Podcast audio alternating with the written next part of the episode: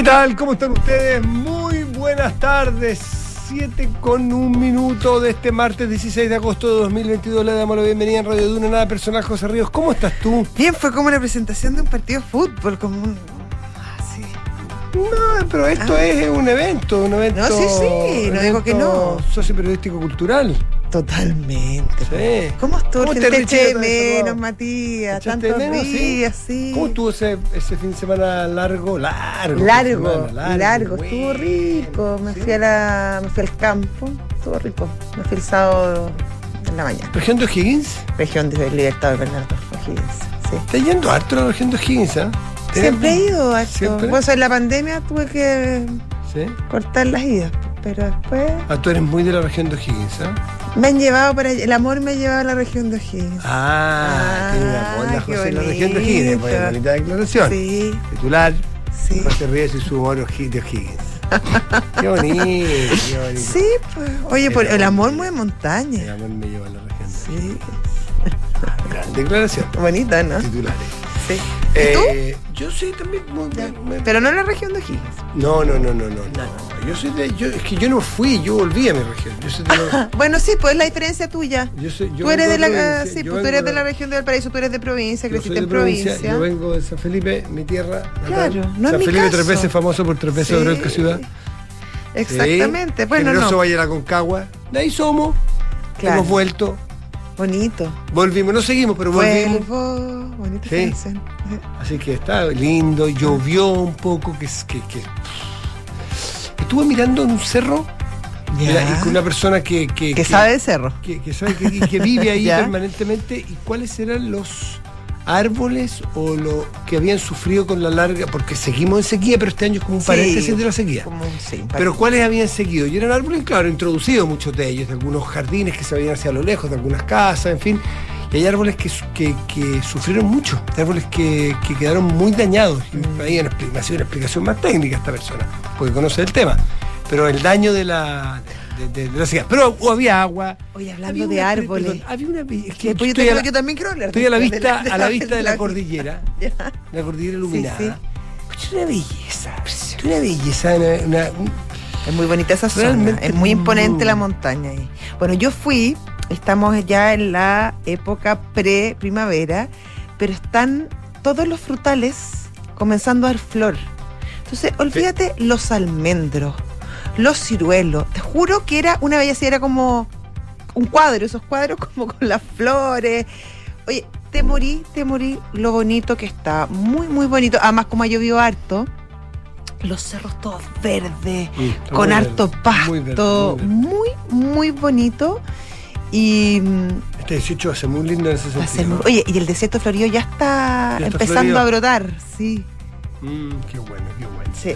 Bueno, eso en cuanto al fin de semana. La, la Eh, belleza de nuestro país.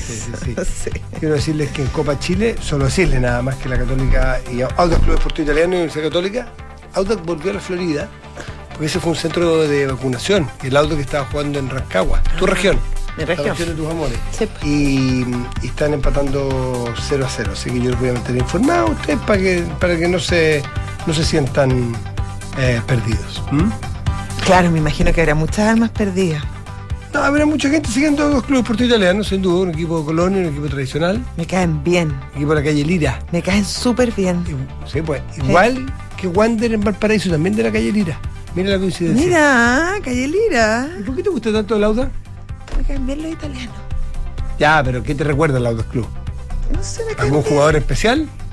Eh, Ruido Batista, por ejemplo. No, no, no, ¿No? no, no te sabría decir muchos No, jugadores. no. Me caen bien ellos, me caen. Valenzuela, No, jugador de los 80, ¿no? no, no, no, no conozco muchos jugadores, me caen bien. Héctor Hoffet, que jugó también en Audax, a ver a la U, ¿no? No sé.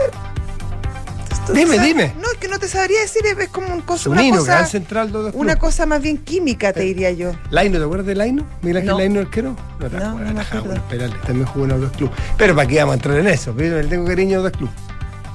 Qué bueno, por los jugadores tú. Es que mi primer trabajo, mi A primer, ver. mi primer, primer trabajo segundo año de universidad era en la Radio Corporación, en Ya. un programa que se llamaba Así es el deporte.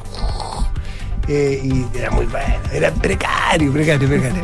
Naturalmente no se pagaba nada. po. No, era por amor. Entonces seguíamos al equipo, seguíamos a Audax Club. Ya. Ese te tocó a ti, tú sigues a Audax. No, e- era, era un programa que lo financiaba. Ah, era como la magia la azul. Claro. Era una radio corporación, una radio AM chiquitita, entonces ahí, en la, ahí estaba La la, radio, azul. la radio Portales. Y seguíamos a los clubes, todos los partidos, todos los fines de semana. Entonces le te agarré mucho cariño. Sí. Sí, porque era auspiciado por Calcetines Boleto. Ah, bueno, muy Sí, pues, italiano. Era italiano, seguro. pues. Sí. Entonces el del Tereo Luca, no sé, no recuerdo, yo era muy chico y financiaba esto y estábamos ahí en el ahí en, el, en, en los estudios. qué entrete. Fascinante, Sí. tirando cables los fines de semana. Y comían comida italiana. ¿Qué comíamos comida italiana? Nada, no íbamos en bus. Eso me gusta a mí. Nada, en fin, por eso le tengo mucho aprecio a. Sí. Punto compli italiano. ¿Ah? eh, Punto compli italiano. Sí. Ay, ¿qué- No, no, no, no. El zapaiplero. Me acuerdo todavía algunos, avi- algunos avisos que hacíamos en el programa. Teníamos como medio aviso, digamos, pero lo teníamos. ¿Y era de la, de la colonia? Ya te digo, de un, de un, de De un italiano, que tenía Lucas, supongo, porque financiaba, claro. financiaba a los que le pagaban. A mí no me pagaban ni me estaba en primer año. El ayón, el cambio de aceite con razón. Ese era uno de, uno de los era uno de los comerciales que había, sí. Ah, Ay. ya. Bueno, No teníamos tantos comerciales para acordarme más, pero. bueno, pero tenían, oye, el del aceite, Sí. ¿qué más? Ya, en fin. Eso. No sé por qué no fuimos. ¿Tú cuál fue tu primer trabajo? Eh, Periodístico. ¿El día a periodístico? Sí. Eh, ah, era, una, eh, era en la universidad. eh, Era corresponsal de una eh, revista de arte española. Y entonces tenía que cubrir la- las Otra exposiciones. cosa. Yo seguía y ella seguía las exposiciones Las de arte. exposiciones de arte, sí. Así partieron nuestros caminos y ahí se partió la, la diferencia. Qué diferente. Aunque yo veo el fútbol como un arte. Sí, un arte. Sí. Y, y- y- oye, y el, arte como un deporte. No, lo tuyo otro, otro nivel lo tuyo. Perdóname, ¿ah? Vamos. ¿Qué, qué, qué temas tenemos Arte hoy? y parte se llamaba la revista. Mira. ¿Y sigues de corresponsal de esa revista? No. ¿Por qué no? Me dediqué a otras cosas después. ¿Sí? Sí. Te dedicaste al arte, las finanzas, inf- información No, privilegiada, la plata, también, las lucas, también. los indicadores, el dólar tipo cambio, Oye, de la interés, economía es mucho más humana de los, lo que tú crees. los derivados, Mucho más de lo la que tú criptomoneda. Vendiste, o sea, ¿cómo pasaste del arte a las finanzas con Restini y Camus? Eso es lo que se llama la necesidad de cara de hereje. me vendí. Ya, vamos. Ay, ay, ay. Bueno, ¿qué tenemos para hoy? Eh, coletazos de Contraloría. Sí.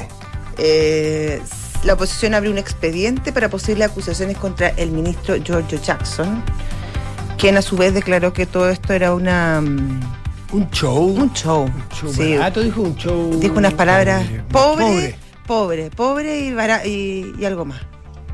Lo que pasa es que, Tonto. una Show triste, A ver, triste, triste. en triste. términos políticos. Sí. claro, lo que pasa es que lo que se le acusa, vamos a entrar a eso luego, Sí. ¿ah? cuando se le acusa de malversar, porque esa es la acusación penal que quiere hacer un, un grupo republicano, malversar recursos para la impresión de, de Constituciones. de constituciones, más allá que tenga o no tenga razón, cuando aquí la- las acusaciones son más o menos equitativas, porque cuando ¿De qué acusan a Jackson? De que utilizó la constitución para fines electorales, la impresión. ¿Y de qué acusa Jackson a nosotros?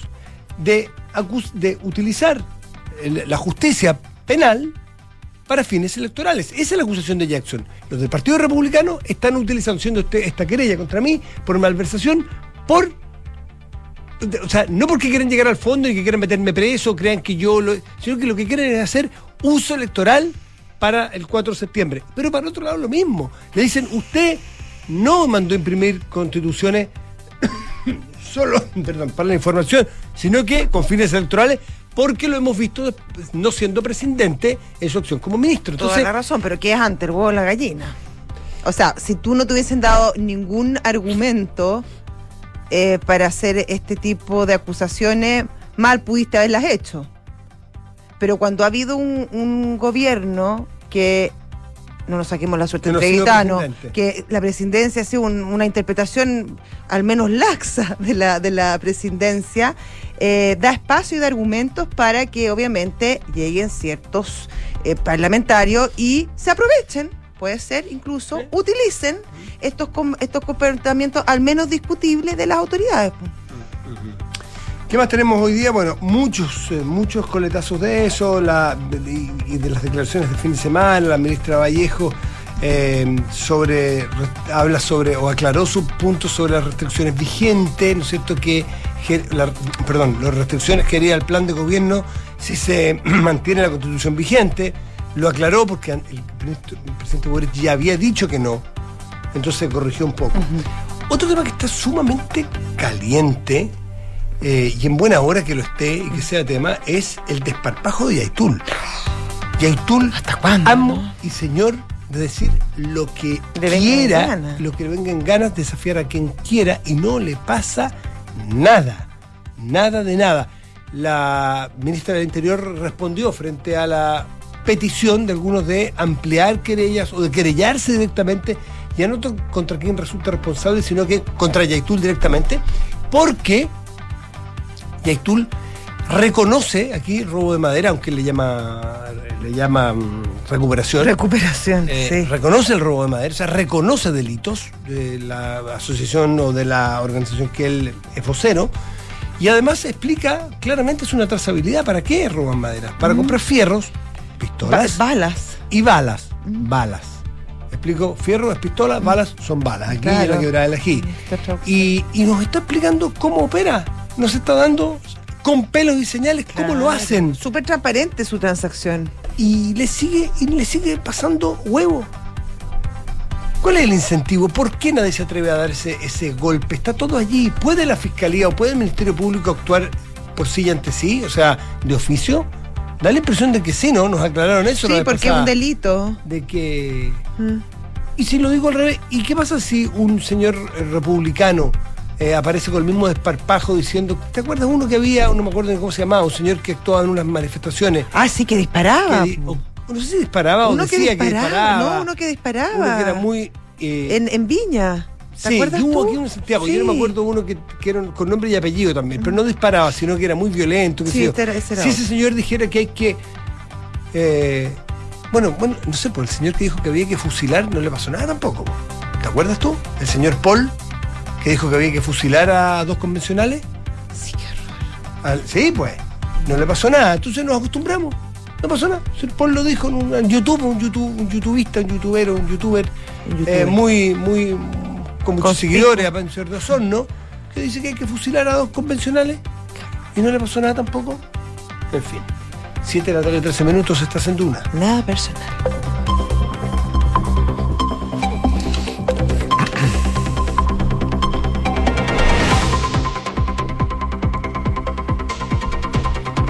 Ti no te pasa nada tampoco, ¿eh? ¿Por qué si no hago ese tipo de declaraciones? Esa. Puras declaraciones constructivas. Intento hacer. No, está muy bien, está muy bien. ¿Cómo fue tu fin de semana? Bien, me quedé acá en Santiago. ¿Experiencias de qué tipo tuviste? Religiosa. Es religiosa. ¿Sí? Sí, culinaria, no, de todo tipo. Rico un fin de semana. Eh, se, se necesitaba un fin de semana largo. Yo sé que ustedes lo pasaron bien. ¿Fue más bien carreteado? ¿Fue reflexivo? ¿Fue estudiado? ¿Fue dormido? ¿Fue de- de agitado? En tres días uno tiene todo un poco. No, Una Hazme una redefinición de tu fin de semana. oye, Matías, que me molestaron. Me molestaron la todo el resignificación. fin de semana. ¿Pero qué quieres? ¿Para Resignifica. qué te expones? Si tú hablas de la Oye, pero si resignificación uno- de la papa frita, ¿qué quieres? ¿Quieres que, Uno- que la gente quede impávida? Es como Yaitul dice cosas, ¿qué quieres? Que la gente quede impávida. Bueno, pero es que uno está narrando en ese minuto y está yo sé que la Pero si para él fue una resignificación. yo sé que, que la poesía en torno a la papa frita se apoderó de ti, yo lo Sí. sé. Pero deja que tu, que tu público reaccione, hombre. Oye, Si somos tu público. Y reaccionaron, ¿ah? Te citaron. Muy bien, así que No, le mando, tú- tú- tú- le mando saludos a todos mis amigos que está- escuchan este programa y que. Con el poeta de la papa frita, cuidado. Así es. porque- Así que eso Oye, nada vi, vi una serie. Ah, sí, una ¿cuál? serie que se la. Eh, sí. Ah, Sí, sí, se la recomiendo, sí, o sea- sí, sí, sí, sí. No, se la recomiendo. Eh, no, no, no, no, no. Patria. No, no, evita. Tan chistoso. Tan chistoso. Ya. Evita ya. Buena. Santa Evita, Richie, no, a ti te voy a hablar porque estos dos personajes están coludidos. Eh, Santa Evita, que es una historia basada en. eh, Una en- argentina. eh, está basada en la novela de Tomás Eloy Martínez sobre ¿Qué pasó con el cadáver de Evita? Que pasaron cosas increíbles, ¿no? Que se lo, Pe- Perón lo tu- estuvo, no sé, yo sabía que eran seis meses, pero aparentemente fue menos, en el foyer de un teatro. Eh, la embalsamaron a Evita después de muerta y, estuvo en Europa, la tuvo Perón en su, en su casa en, Madrid, que vivió en el exilio, la tenía, tenía ahí a, su mujer embalsamada. Eh, bueno, y pasaron cuantas y tantas cosas, y hay una mitología a partir de lo que pasó con el, con el cuerpo de Evita. eh, Santa Evita se llama, y más allá de la no, que está novelada la historia, con un aspecto incluso surrealista, lo que quiere explicar es la, la, la santificación de este personaje y uno explica también cómo se gestó este personaje que es una religión en Argentina directamente. Evita Perón y el peronismo. Uno entiende bastante más la cultura de ese país a partir de esa historia, que es bastante reciente, es de los 40, no es de, no es de antes. Estaba pensando que, que el mundo estaba saliendo de la guerra mundial eh, y eso es ahora nomás, hace medio siglo, y, y- y parece que fuera la historia de la Argentina de toda una época, de toda una vida. Ahí está, eh, en Star Plus está, se la recomiendo si alguien quiere verla. Enrique Javier, Vamos con a los propósito de, mitos y, sant- y santidades. San- San- titulares. Ya, vamos con los titulares. El presidente Gabriel Boric y los ministros de Hacienda, Economía y Trabajo recibieron hoy a los máximos líderes del gran empresariado, representados por los presidentes de la Confederación de la Producción y del Comercio Juan Sutil y la Sociedad de Fomento Fabril Richard Fonapen. La cita se extendió por más de dos horas y se tocaron temas relativos al proceso constituyente, el programa de gobierno, la situación de violencia en diversas regiones del país. En ese sentido, los representantes del empresariado indicaron que le transmitieron al Ejecutivo la necesidad de reactivar la inversión, fortalecer el empleo y aumentar la productividad, junto a una propuesta para esto y también abordaron las reformas que calificaron como un desafío que tenemos como sociedad, pero hay que hacerlos de buena manera y donde se definió generar una mesa de trabajo para esto. Las Comisiones Unidas de Hacienda y del Trabajo del Senado aprobaron hoy el proyecto que decreta feriado el 16 de septiembre y que sería de carácter no irrenunciable. De esta forma, la iniciativa patrocinada por el Ejecutivo se votará mañana miércoles en la sala del Senado. Y Brasil comenzó hoy la campaña electoral para los comicios del próximo 2 de octubre con el expresidente Luis Ignacio Lula da Silva como favorito en las encuestas por delante del actual presidente de ese país, Jair Bolsonaro, y que celebrarán hoy con grandes reuniones el inicio de esta campaña. Recordemos que este periodo inició oficialmente la medianoche de este día, momento en el cual los candidatos pueden celebrar mitines y hacer propaganda en redes sociales, internet y medios impresos. Y la FIFA suspendió a la Federación India de Fútbol con efecto inmediato por una injerencia indebida por parte de terceros. En consecuencia, el Mundial Femenino Sub-17, programado para octubre de este año, tendrá que cambiar de sede. ¿Cómo que India queda afuera?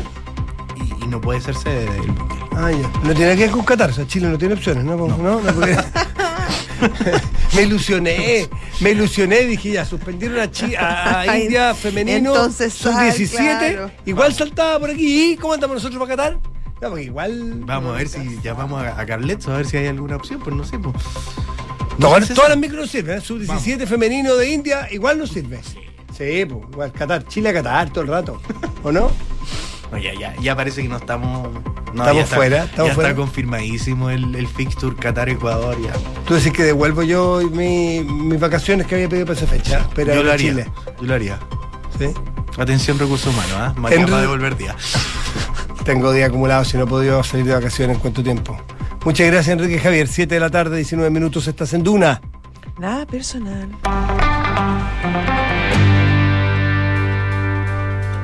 Por donde tú- oye, parece que ente- eh, alguien entendió que yo había dicho que el señor Paul era republicano. No, no, no.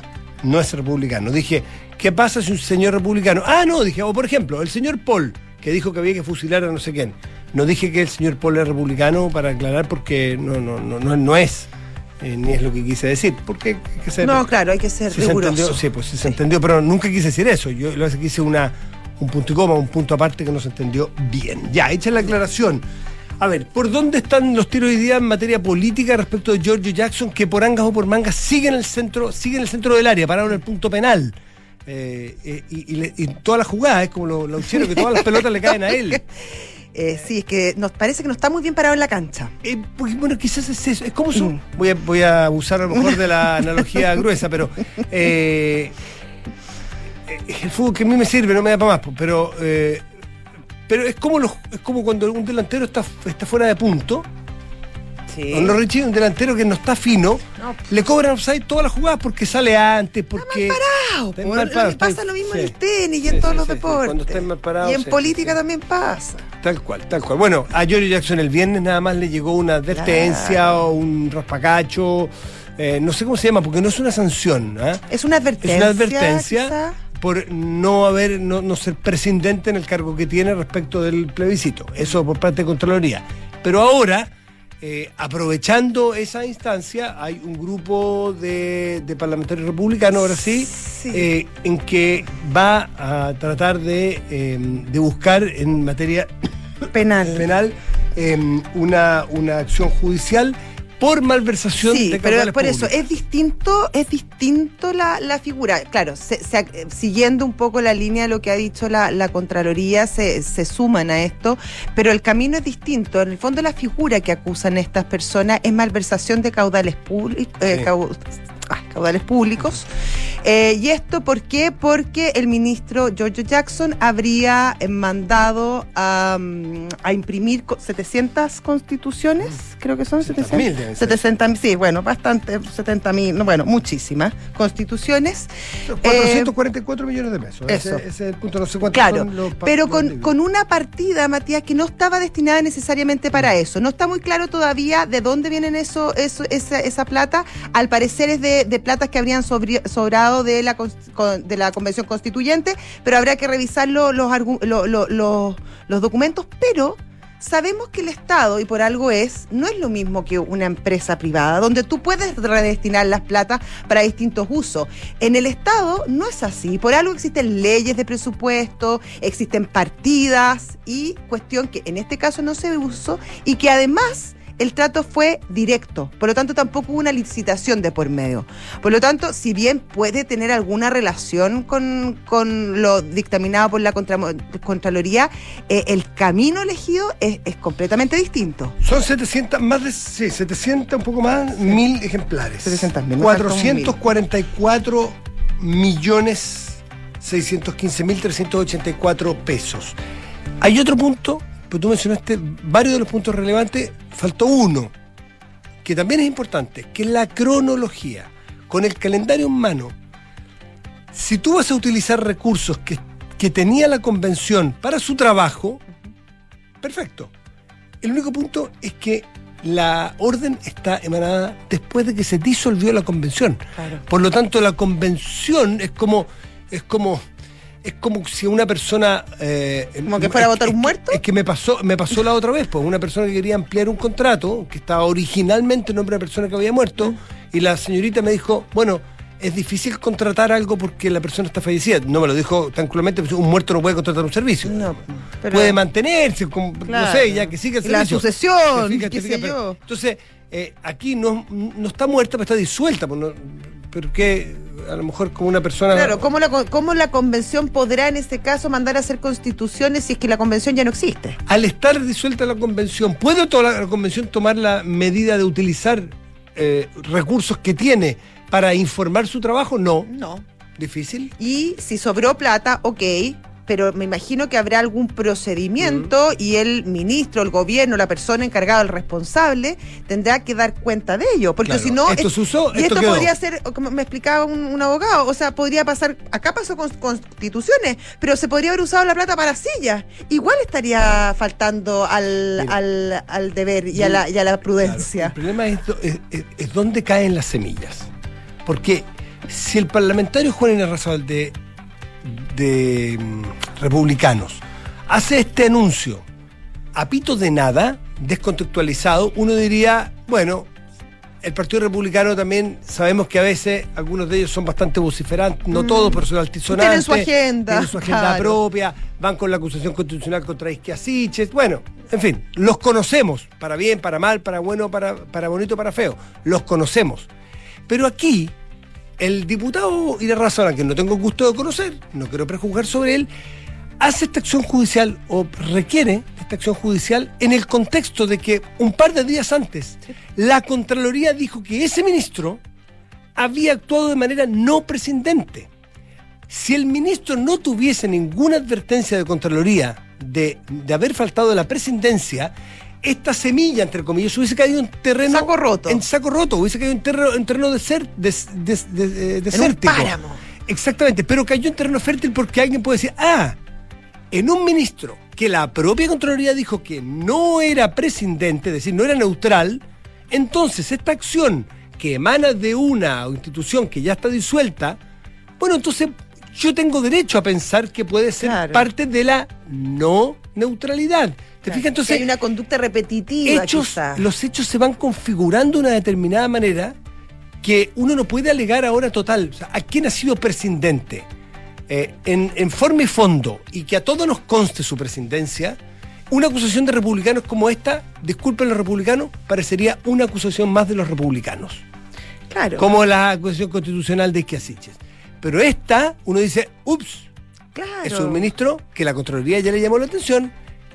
Ese es el punto. Y es lo que hablábamos al principio. Han habido actuaciones al menos discutibles y del ministro Jackson, de otros ministros, incluso del presidente de la República. Entonces, obviamente hay un ambiente. Y no solamente los republicanos los que salen a, a cuestionar, que probablemente lo harán de forma más vociferante, pero también ha salido eh, diputados de, mm, de la democracia cristiana que han presentado su reparo, eh, diputados de, de- de- del favor, bueno, Joana partido de la Pérez. Joana Pérez, Joana y- Pérez, el, bien. y el jefe de bancada, el diputado Aedo. que son los que presentaron ante la Contraloría las acciones. Exactamente. ¿Mm? Sí, ah, hay una eh, demanda sí. así del abogado Marcelo Brunet, de, Renovación de re- Nacional. Exactamente. Sí, sí. ¿Mm? Que fue, entiendo, acogida, ¿no? Fue acogida a trámite. También. Sí. Sí. Así que, bueno, ahí está el contexto en el cual están cayendo las, eh, estas acusaciones y, y toda esta discusión. ¿Te acuerdas tú eh, que hace un tiempo, incluso fue en Estado Nacional, por si lo recuerdo, con, lo recuerdo con tanta claridad y lo había hecho en un diario en la mañana, me parece que en el tercer ese día, que el ministro Jackson dijo que de ganar el rechazo era muy complicado llevar adelante el, programa de gobierno, generó un montón de discusión y polémica que fue zanjada días después por el presidente Gabriel Boric, eh, quien de alguna manera lo dijo, lo, lo corrigió o, o dio a entender cuál era la última palabra del gobierno. Ese tema murió ahí. Y esta semana, este fin de semana, revivió de alguna manera ese, ese, ese dicho que había sido difícil para el gobierno por la ministra Vallejo, ¿no? Sí, que la pues. ministra Vallejo había señalado también algo parecido, de que era más difícil llevar adelante el, el- el- el programa. el programa. Bueno, eh, ¿qué es lo que aclaró? Dice, em, señaló que em, em, impone que la actual, no es que era difícil, sino que dijo que la actual Carta Magna, la actual constitución vigente, es decir, si gana el rechazo, en la que se mantiene, impone, comillas, limitaciones, que es distinto a impedir que Claro. se lleve adelante un programa de gobierno. Así que, de Porque alguna las manera... limitaciones pueden su- su- subsanarse. Mm, exactamente. Dice, yo dije que son conocidas por todos y todas las limitaciones constitucionales que pone la Constitución del 80, razón por la cual se inició un proceso constituyente en nuestro país. No lo digo yo, son hechos de la causa. ¿Mm? 7 de la tarde, 29 minutos, estás en Duna. Nada personal.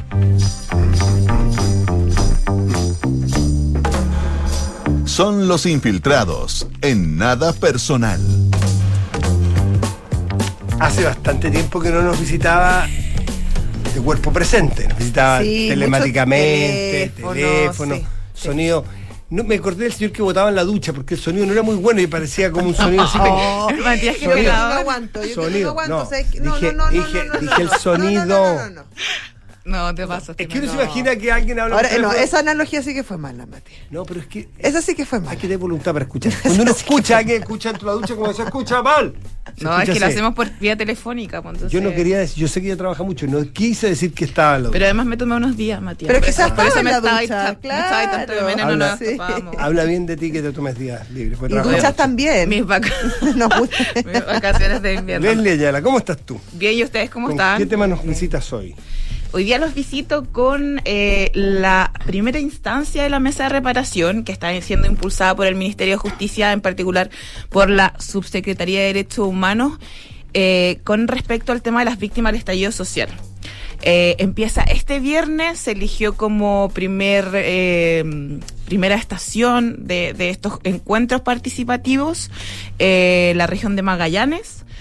Y está liderado, como lo sabemos, por la subsecretaria eh, Aide Oberreuter, quien eh, está de cierta forma organizando todo lo que va a ser el trabajo del uno de los principales compromisos del gobierno del presidente Gabriel Boric, que tiene que ver el cómo el Estado va a reparar a estas víctimas. Y es un tema muy importante para el gobierno, pero a la vez es muy amplio y lo que al menos eh, nosotros hemos re- reportado hoy día en la tercera PM es que no hay nada firme ya a cinco meses ya del, del iniciado el gobierno, no hay ni siquiera un conteo eh, particular respecto a quiénes serían los beneficiados, porque el principal problema al que se enfrenta el Ejecutivo y que de hecho se reconoce a nivel privado es eh, quiénes pueden ser susceptibles de ser beneficiados en, eh, en esta mesa de reparación.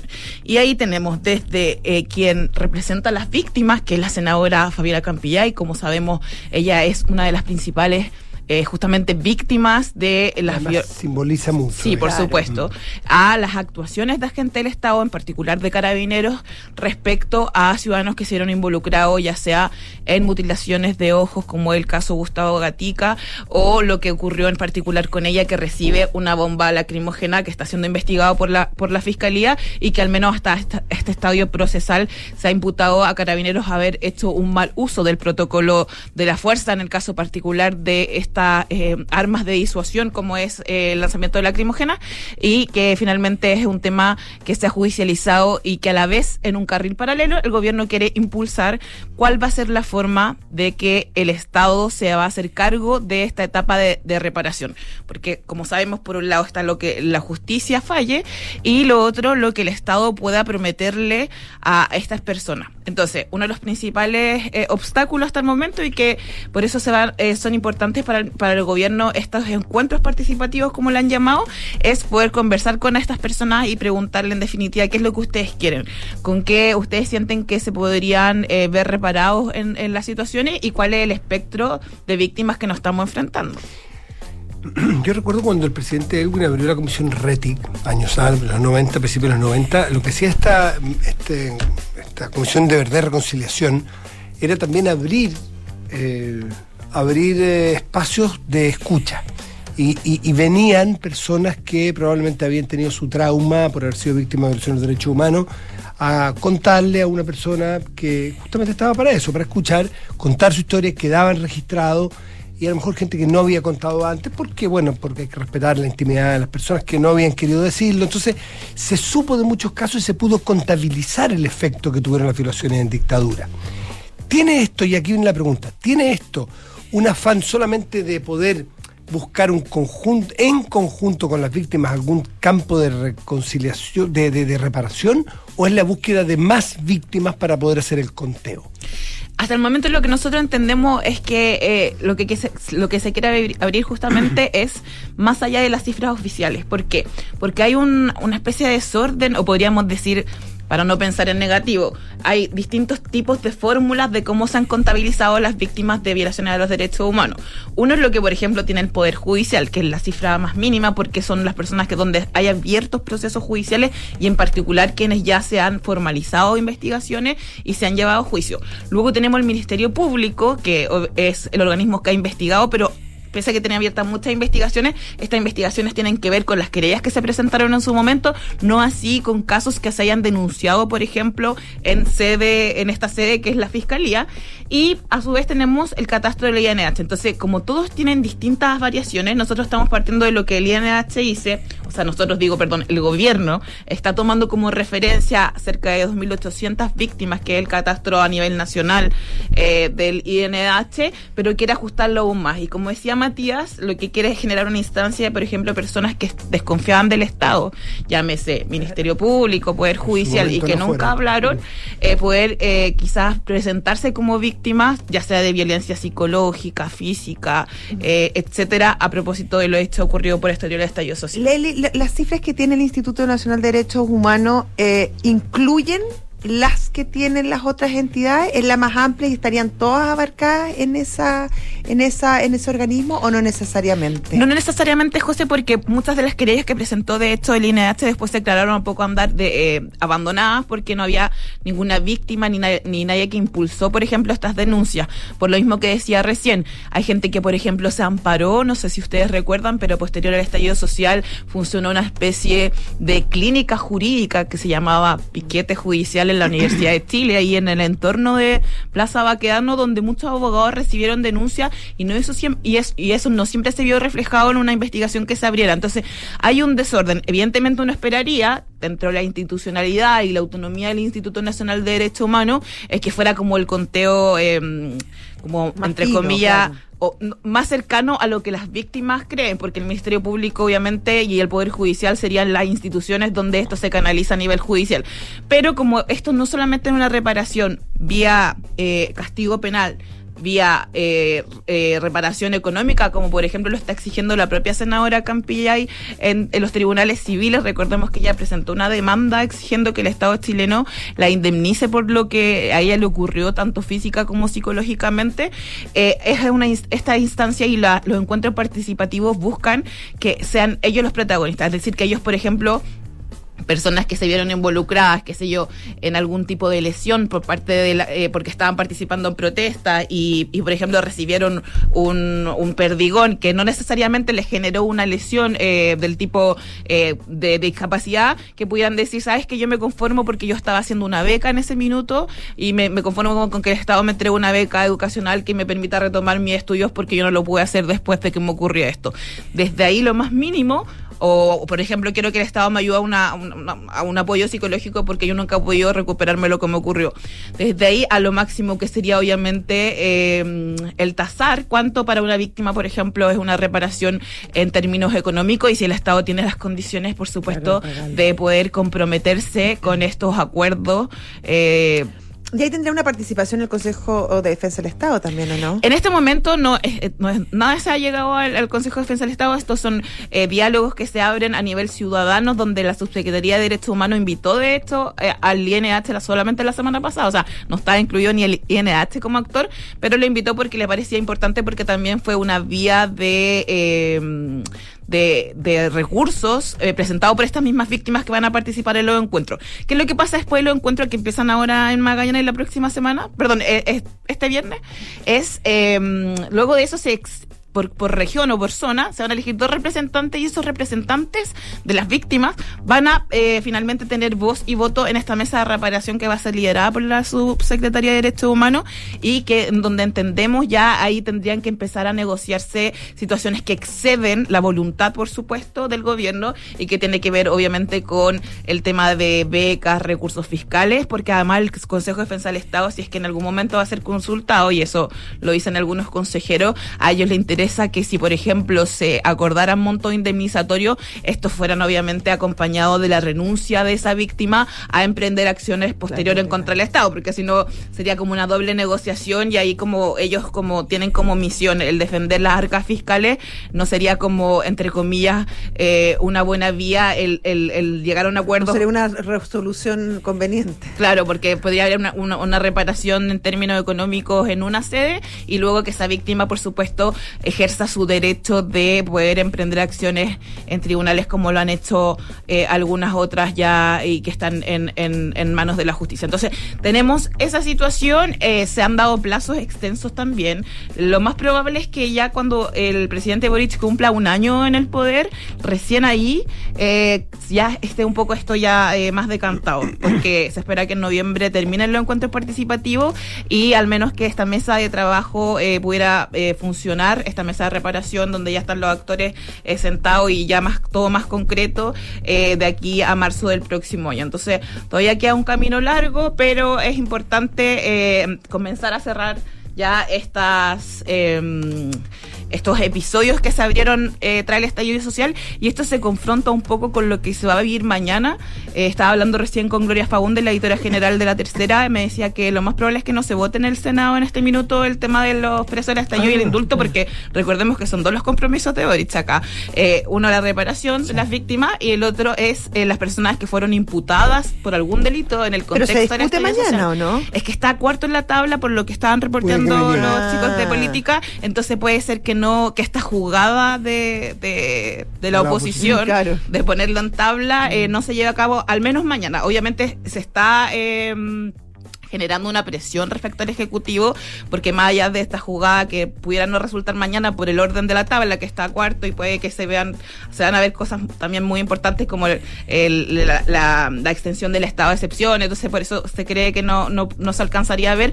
Lo importante es que el ministro Jackson hoy día también se desmarcó de este proyecto en particular y porque el, lo más lo- el peor escenario eh, para el gobierno sería, por ejemplo, que este proyecto se caiga, es decir, porque no cuenta con los votos, la propia ministra de Justicia lo reconoció, esta, este es un proyecto que le ha costado al, al gobierno generar instancias para que lo apoyen con el tema de la, de la amnistía o, o indulto a estas personas que están privadas de libertad o condenadas por situaciones que tienen que ver con el estallido social y obviamente el que se caiga en sala significaría no poder presentarlo en un, un- en un, Un año, año, más, claro. Claro. eh, lo que obviamente sería una derrota, aunque el ministro Jackson hoy día Quizás, dijo... quizás, no sé, quizá- quizás sería un alivio no poder presentarlo en un año más para, Qué en un año más para el gobierno. Es que el problema ahí sería las víctimas, o sea, perdón, las agrupaciones familiares de, de las personas Bueno, que están claro. privadas de libertad. Pero uno le- oye, en un año no, no vamos a hablar del tema. Ahora, el ministro Jackson salió a, a desmarcarse y decir como efectivamente este proyecto no es nuestro, este proyecto fue presentado en su momento por Yana Proboste, la senadora Isabel Allende,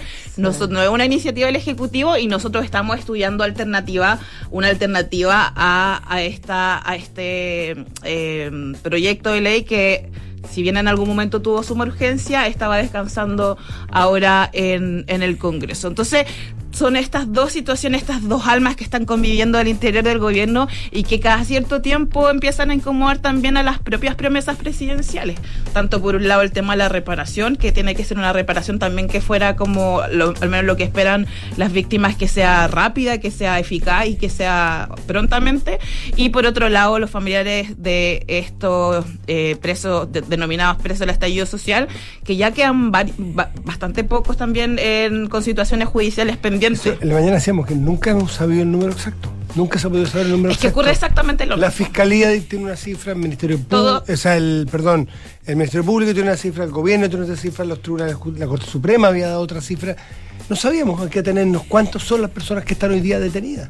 Claro, la cifra más conservadora, una vez más, era el tema del Poder Judicial, porque ellos, a diferencia del Ministerio Público, donde ingresaban las lesiones por cualquier tipo de ilícito durante las noches del estallido, recordemos que las noches del estallido eran, eran un caos, no solamente Sí. en el centro de la capital, lo eran también en las zonas periféricas, y muchas veces se trató como presos del estallido a personas que, por ejemplo, cometían saqueos en lugares donde ni siquiera habían protestas sociales. Entonces, de hecho, las, la, este retiro de 139 querellas, que fue el primer gesto del gobierno Gabriel Boric, fue solamente respecto a personas que habían cometido saqueo. Entonces, eh, es súper extraño la fórmula en que el Ejecutivo ha considerado, por ejemplo, a un saqueador de un supermercado un preso del estallido, cuando muchas veces quizás no tenía ningún tipo de motivación Claro, política, eh, ese acto y, y bueno, no- tampoco representa al grueso de las, de las personas que están reclamando eh, su libertad vía amnistía. Entonces estamos nuevamente en un escenario eh, complejo y veremos cómo lo va resolviendo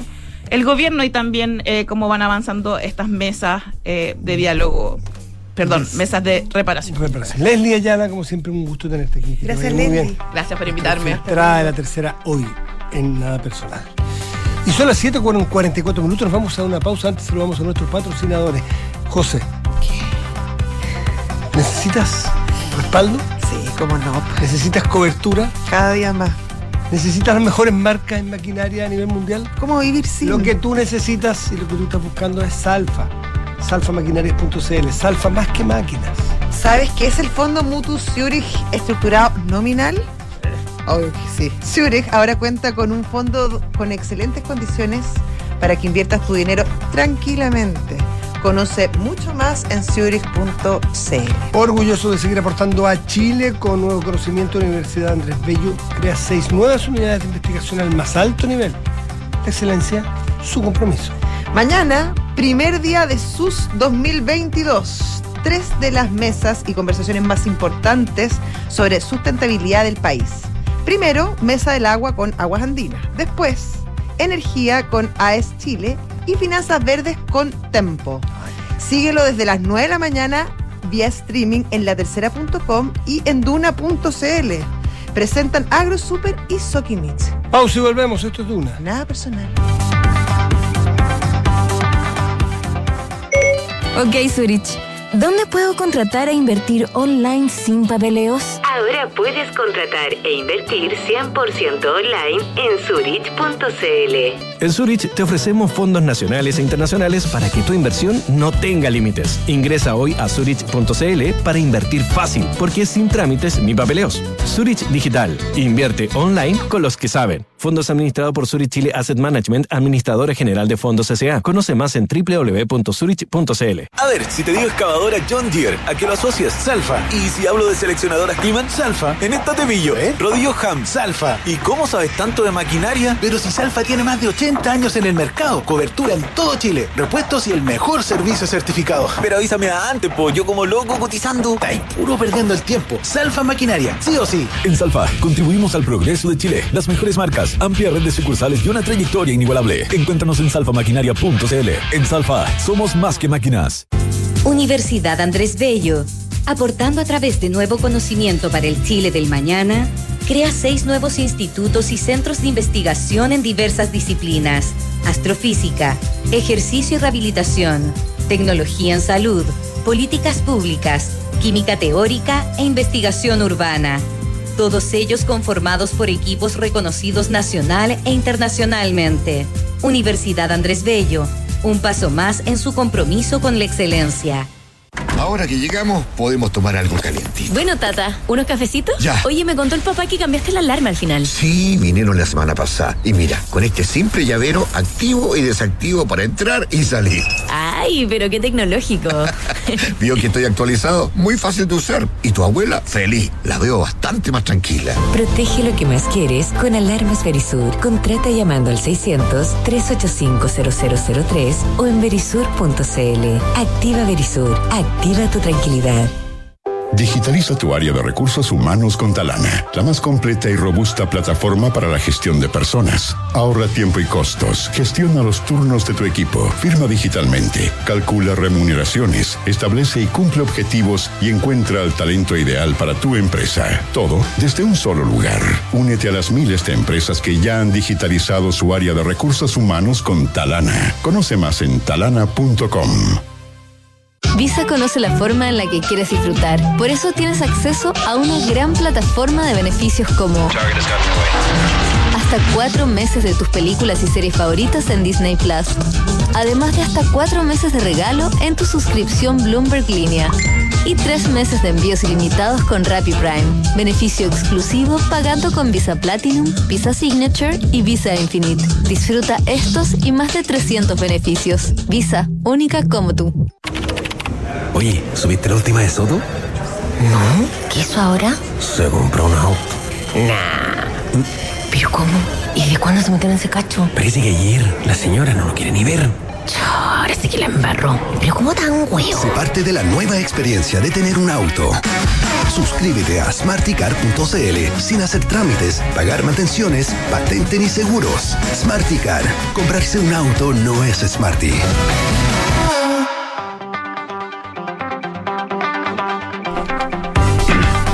49 estás en Duna. Nada personal. El 2 de octubre, Sí. 2 de octubre, en Brasil, Ya. se desarrolla la elección presidencial, primera vuelta, entre Jair Mesías Bolsonaro y Lula Ignacio da Silva, expresidente. Está lo mismo, da igual. ¿Te acuerdas que vio? Los dos, eh, los dos van por un por una reelección, se puede Sí, decir, pues. porque Lula estuvo ya, ¿no? Y Jair va en su reelección directa. Vamos a conectar con eh, Brasil, vamos a conversar con Paulo Alfonso Velasco, profesor de Política Internacional de la Universidad de Río de Janeiro. Pablo, ¿cómo estás? Muy buenas tardes, gracias por recibir nuestro llamado. ¿Qué tal, Paulo? Hola Matías, hola Josefina, todo bien, tranquilo.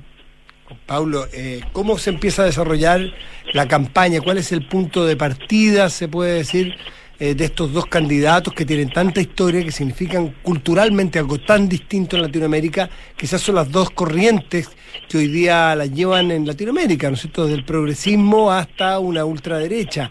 Son dos grupos muy marcados en muchos países de Latinoamérica. ¿Cómo se está desarrollando la elección allí? Bueno, eh, oficialmente pues empieza todo ahora. A mediados de agosto estamos eh, empezando eh, la, la, campaña en términos oficiales, pero hace ya muchísimos meses, eh, incluso más, podemos decir por lo menos un año, que ya empezaron los movimientos, los dos precandidatos todavía en aquel momento ya empezando a hacer algunas articulaciones para intentar llegar, claro, en condiciones más fuertes eh, para el mes de octubre, que es cuando todo se decide ahora entre un par de meses. Eh, para Jair Bolsonaro, claro, tiene que eh, recortar diferencias. Eh, las encuestas eh, por ahora muestran a Lula con una ventaja importante, eh, en algunas una ventaja un poco más pequeña, pero en, en todos casos siempre una ventaja importante de algo de por lo menos 10 puntos o incluso por encima de eso sobre Bolsonaro. Uh, pero todavía estamos en agosto, es decir, todavía tenemos mucho tiempo, como un mes y medio, hasta las elecciones, que son el 2 de octubre. Entonces, eh, hay todavía posibilidad de un, de un cambio de escenario importante y hay que, claro, considerar siempre que Bolsonaro es el actual presidente, entonces tiene eh, instrumentos, eh, tiene medios para, de alguna manera, agradar a los electores, a la población e intentar convencerles Uh, de que es mejor que él siga como presidente. Y ya está haciendo eso hace un par de meses por lo menos o, eh, una serie grande de ayudas económicas para el pueblo eh, ventajas a algunas categorías eh, como los conductores de los camiones recortando el precio de los combustibles de la gasolina. Entonces algunas medidas que claro han en los últimos meses tenido un efecto en las encuestas y supongo que continuará haciendo algo del tipo hasta las elecciones en octubre. Es decir, para Lula no será nada fácil. Hace algunos meses decían que Lula podría ganar todo en primera vuelta, pero ahora ya prácticamente se confirma que habrá una segunda vuelta y que la diferencia, eh, la, la, idea es que va disminuyendo hasta las elecciones. Ahora, Pablo, eh, Lula igual ha optado por una por una estrategia bien inteligente, eh, buscando eh, conquistar al, al, al, electorado de centro, incluso a, sectores de, de, una derecha quizás más liberal, buscando compañeros de fórmula que, bueno, que representan justamente ese espectro. Sí, sí, pero ya Lula ya está acostumbrado con eso. Eh, hay que recordar que cuando por fin eh, consiguió ganar las elecciones en 2002, pues fue justamente esa su estrategia. Se acercó a los empresarios, a los bancos, eh, eligió en aquel entonces un empresario muy conocido y muy importante en Brasil para ser el segundo con él como vicepresidente a su lado. Eh, ahora elegido un político de centro, por no decir de centro derecha, muy conocido, que incluso eh, disputó elecciones eh, contra él mismo en el pasado, que es Geraldo Alckmin. Uh, es decir, ya, ya ha utilizado ese tipo de, estrategia y le fue muy bien, la verdad, uh, la idea de, de intentar presentarse como un candidato eh, más moderado, podemos decir, claro, sin eh, renunciar a su pasado y a su historia como sindicalista, como político de izquierda, pero con un discurso mucho más moderado para acercarse al centro, eh, a políticos del centro, pero sobre todo intentar convencer a parte de la población Uh, que vamos, que, ya no, no, aguanta más al actual presidente, e incluso algunos que han votado por Bolsonaro hace cuatro años, pues eh, convencerles de que es hora de cambiar y de votar por Lula, eh, que sería un candidato mejor. Entonces es una estrategia que ya utilizaba, le fue muy bien y eh, ahora lo hace otra vez. En un punto de, de la vida eh, de Lula parecía que la corrupción no iba a poder, no iba a poder nunca librarse de acusaciones de corrupción, que había quedado manchado incluso en su historial político que tuvo bastante éxito en algún momento el Brasil de Lula que todo se había ido al traste por las acusaciones de corrupción. Pero poco, de hecho no se pudo presentar en algún momento, ¿no? Por la ley, ¿cómo se llamaba la ley esta de hoja limpia, me parece que se llamaba? Eh, pero poco a poco fue superando Lula eh, estas acusaciones eh, judicialmente. ¿Es factor hoy día electoral las acusaciones que en su momento tú lo tuvieron preso a Lula o ya está totalmente superado ese hecho? No, no está superado. Todavía se usa mucho ese discurso de que Lula es ladrón. Se dice mucho, aquellos que van son en contra de él y que apoyan a Bolsonaro, pues eh, utilizan mucho esa idea todavía. eh, eh, esto, pues a Lula es ladrón, no pueden votar por él, porque claro, na- la gente no se olvida tampoco de lo que pasó, eh, aunque, esto es importante eh, apuntar aquí, el- la justicia brasileña, el, Supremo Tribunal Federal, reconoció que el juez que condenó a Lula hace algunos años, pues que fue parcial eh, en su juzgado. Eh, por eso todos los fallos contra Lula fueron anulados y quedó libre incluso eh, poder competir ahora en las elecciones sin problemas con la ley de la, de la ficha limpia, de la hoja limpia. ¿no? Es decir, todo fue anulado debidamente, el juez incluso eh, eh, fue condenado por no haber sido eh, imparcial en su juzgado ah, y en un primer momento incluso Moro, que es el nombre del juez, eh, intentó candidatarse pero vio que su candidatura no era nada viable. Es decir, eh, eh, Lula se libró eh, de las acusaciones, le anularon todo, pero la gente todavía cree eh, que algo sucedió ahí de raro y que efectivamente él recibió eh, algún tipo de, ventaja económica que no podía haber recibido como expresidente. Ah, pero la idea es que Bolsonaro, que cuando se eligió en 2018 explotó mucho esto de combatir la corrupción, luchar contra la corrupción y todo esto, pues se ha visto él mismo involucrado, su familia, eh, su entorno político, eh, varios de sus ministros, ellos mismos eh, han estado de alguna manera involucrados también con acusaciones eh, de corrupción, lo que de alguna manera eh, le deja imposible volver a utilizar el argumento de que él es la persona política en Brasil que lucha contra la corrupción. Es decir, este tipo de argumento no podrá utilizarlo más eh, y le fue muy bien en 2018 cuando lo utilizó. Es decir, la gente no se olvida de Lula, pero tampoco ya no le creen más a Bolsonaro como el personaje que lucha contra la corrupción de manera verdadera y genuina, porque sus hijos y varias personas de su entorno se han involucrado con eso. Pablo, em, eh, el presidente Bolsonaro insistió con sus cuestionamientos a la fiabilidad del sistema del voto electrónico. Incluso algunos piensan que podría incluso desconocer los resultados de la elección si obviamente no, no le favorecen. Em, ¿Esa sombra está presente? ¿Es, es ¿Cabe la posibilidad o, o- tú la descartas? Pues no lo descarto, la verdad, para nada. Yo, creo que es una posibilidad muy presente en Brasil hoy día. Todas las semanas, por no decir todos los días, Bolsonaro hace algún tipo de referencia al sistema electoral, decir que las, las urnas electrónicas no son confiables, que tendría que haber alguna manera de un, de un voto auditado, más, más fiable, decimos. Ah, y bueno, eh, podemos decir incluso que está copiando lo que ya hacía Donald Trump eh, en el 2020. Es decir, eh, se inspiró mucho en Trump en todo, fue muy amigo de Trump, según decía, y vimos lo que intentó hacer Trump, no reconocer, desconocer los resultados de las elecciones. Y no me sorprendería nada que eh, Bolsonaro intentara hacer lo mismo y ya de alguna manera está preparando todo ese camino para que, por si pierde, o el 2 de octubre o el 30 de octubre, pues que pueda decir que ha habido fraude, no sé qué, y no reconocer las elecciones. Es decir, no me sorprendería nada, aunque eh, muchos entienden que Brasil ya tiene una democracia más, más sólida, más consolidada, y que las instituciones funcionan y no sé qué. Pero la verdad es que hemos eh, visto en los últimos años algunas fragilidades, algunas debilidades democráticas que preocupan muchísimo. Yo no sé hasta qué punto efectivamente podemos confiar en las instituciones en Brasil eh, y rechazar de todo la posibilidad de que un, un presidente no reconozca el resultado. Es decir, no, no me sorprendería. Yo creo que muy posiblemente va a intentar seguir por ese camino eh, en la hipótesis de que pierda las elecciones. Pablo Alfonso Velasco, profesor de Política Internacional de la Universidad de Río de Janeiro. Muchísimas gracias por estar esta tarde en Duna. Encantado de siempre hablar con ustedes. Hasta la próxima. Un Gracias, abrazo. Pablo. Chao, chao. Bueno, nosotros nos vamos, los dejamos en paz. Este es día más.